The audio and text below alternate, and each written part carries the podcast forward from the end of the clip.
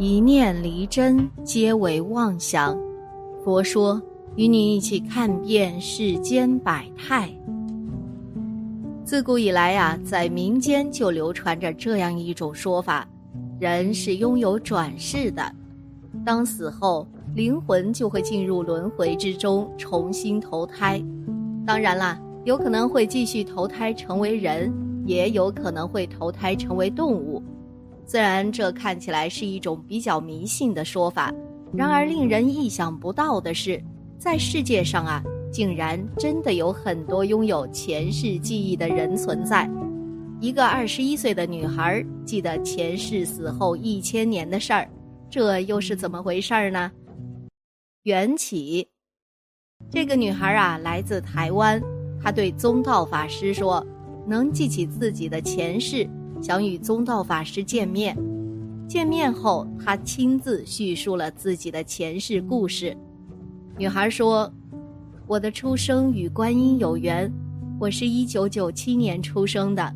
说到佛缘和因果轮回，我想讲讲我自己的亲身经历。不知大家听说过送子观音吗？我妈结婚六年后仍然无法怀孕。”听说是因为她犯了太岁的缘故，有人送了我妈一副送子观音的画像，我妈就将信将疑的供起来了。有一年过年时，我妈就跪着求观音菩萨，想要一个女孩，然后观音菩萨就显灵了，再然后我就出生了。我出生的时候没有哭，是被大人打哭的。从小能见鬼怪。我从小啊能看见别人看不到的东西，我从小就特别爱生病，动不动就感冒发烧。从上国小开始，我总能看到一些其他人看不到的东西。记得有一次，老师正在课堂上讲课，我看到一个穿着黄衣服的女人垂着头发飘进来，把我吓了一大跳。后来我才听说呀。我们的国小所在地原来是一堆坟区，那是我第一次看到鬼。我觉得像我这样的人，可能是因为源于前世的累积，会在某些领域比同龄人多一些悟性吧。所以每当我看到一些报道说一个小孩在某种爱好或其他事物上比同龄人有更好的发展时，都觉得是前世的因果。十七岁觉醒，记起前世。我之所以出生没哭，是因为我有前世的记忆。不过，我的前世记忆并不是从出生时就有的，而是在我十七岁时觉醒后记起来的。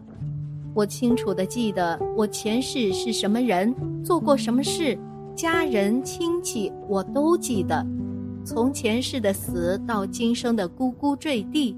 我都记得一清二楚，可是我几乎从不跟别人说这些事情，因为觉得没人会相信。之前我还一度怀疑自己是不是精神病，这一切会不会是我的幻觉或是臆想？但我本身是学医的，经研究后证明我并没有反社会人格或者精神病特征，所以渐渐就接受了这个事实。最近啊，我看到宋英杰老师在网络上发表文章，说他的儿子豆包有前世记忆，这令我终于鼓起勇气了，把我的故事告诉大家。我没指望有谁会相信我，因为这种事情啊，也许只有亲身经历过才会真正相信。我只是想给大家做个亲身见证，这个世界上并不是只有我一个人有前世记忆。因果轮回真的是存在的。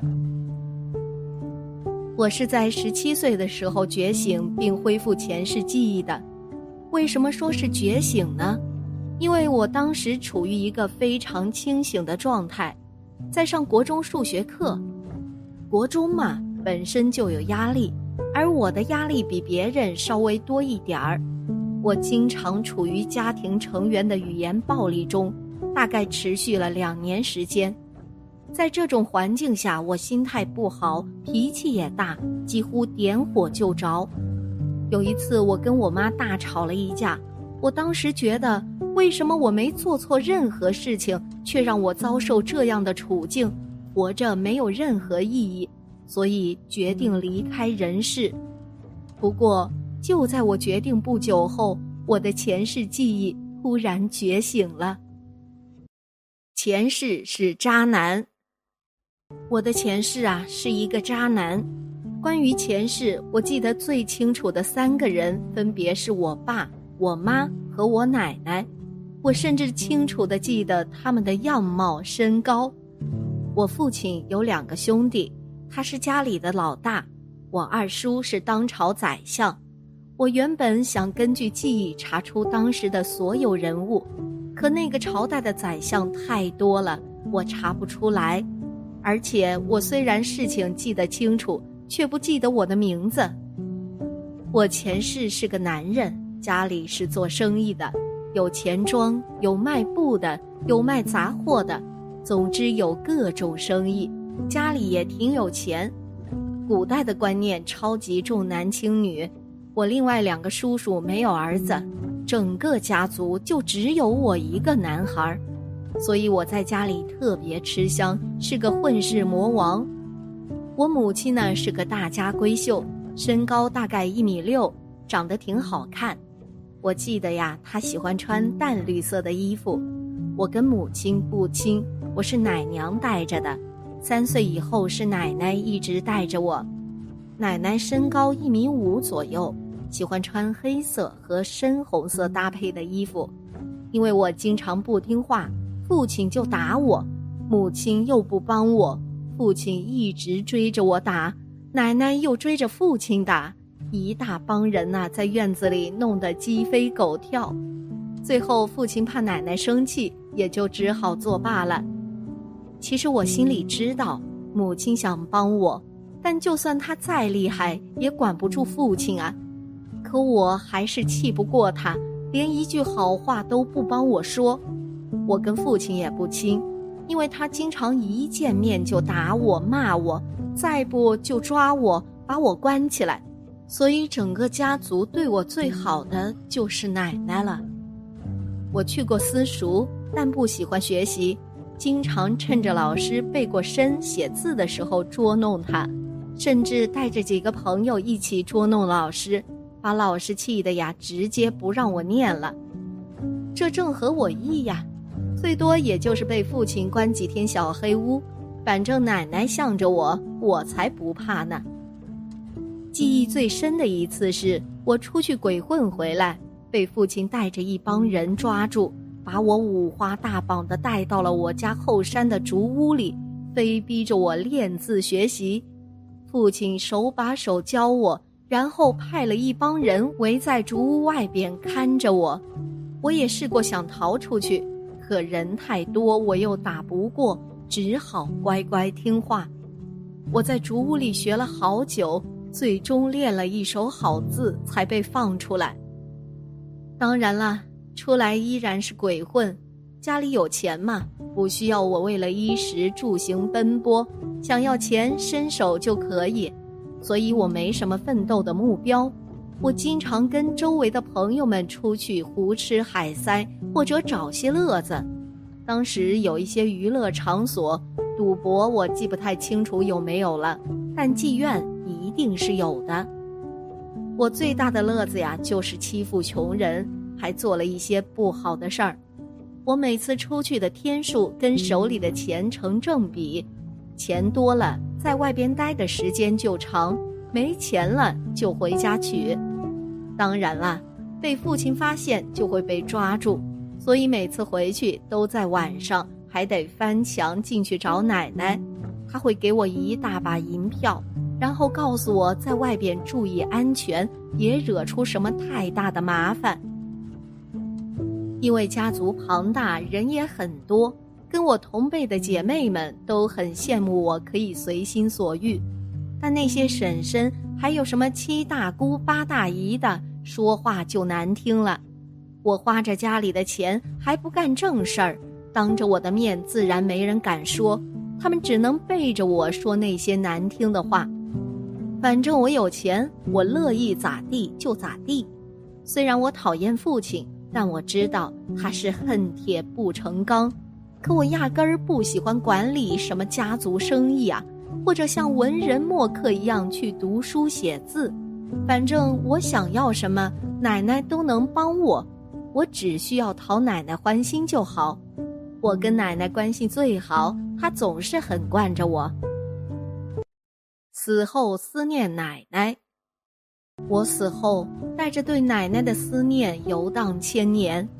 说实话呀。什么牛鬼蛇神，什么黑白无常，什么所谓的地狱，还是孟婆汤、奈何桥，我啥也没见过。我死后压根儿不知道去哪里。说来也奇怪，一个同类也没碰到，无处可去。我就在我家院子外的一棵大树上坐着，因为这个视角正好可以看着奶奶的日常生活。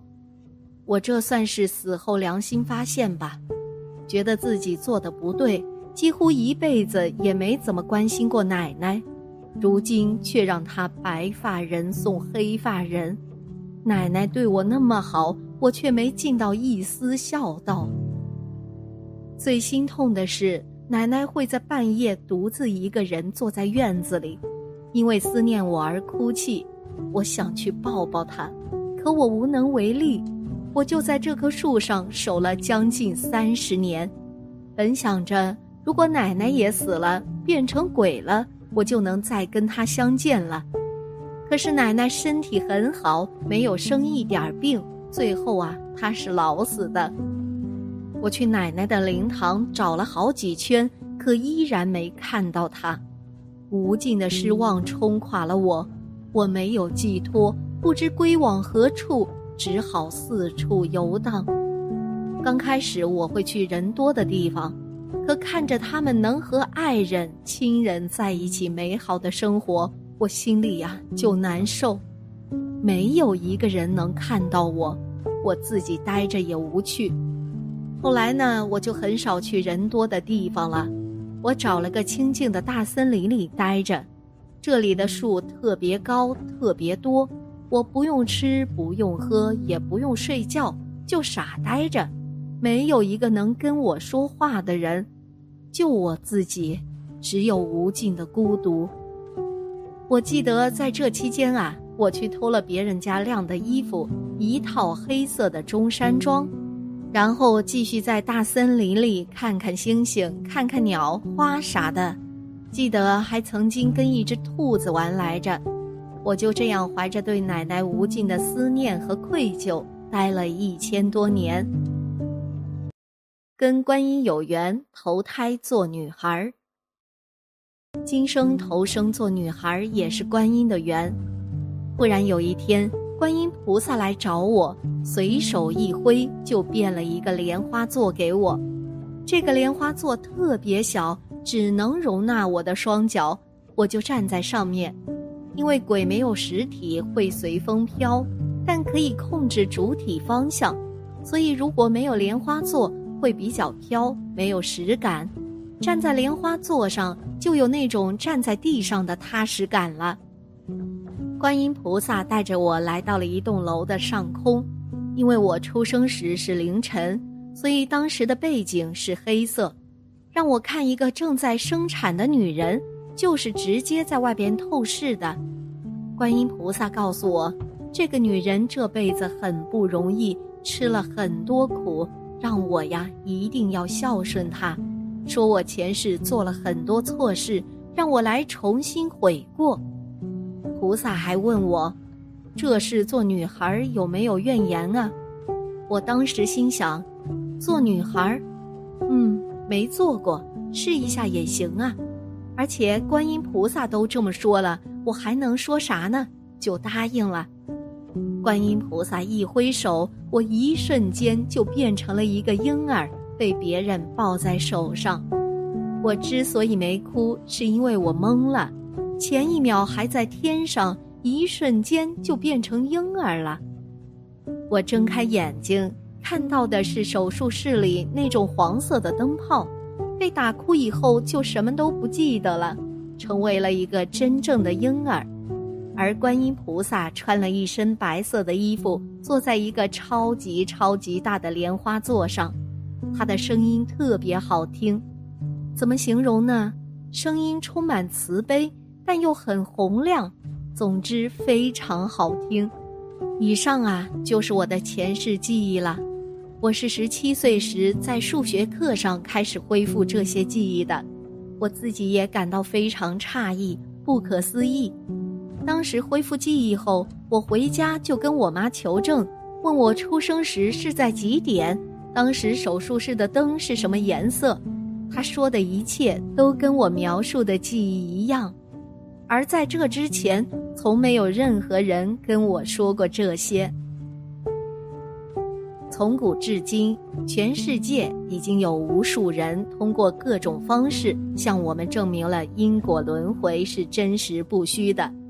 这个台湾的年轻女孩再一次用她的亲身经历证实了《无量寿经》中所说：“人在世间爱欲之中，独生独死，独去独来。”当行至去苦乐之地，身自当之，无有待者。所幸诸佛菩萨大慈大悲，救苦救难，无时无刻不在救众生于水火之中。愿所有人珍惜今生，珍惜佛缘，早日信佛念佛，回归净土。有佛缘的人能受到佛菩萨及佛教其他人物的护佑和爱护。每个人呢都有佛性，每个人也都能与佛结缘。好了，今天的节目呢就到这里了，希望此次相遇能给大家带来收获。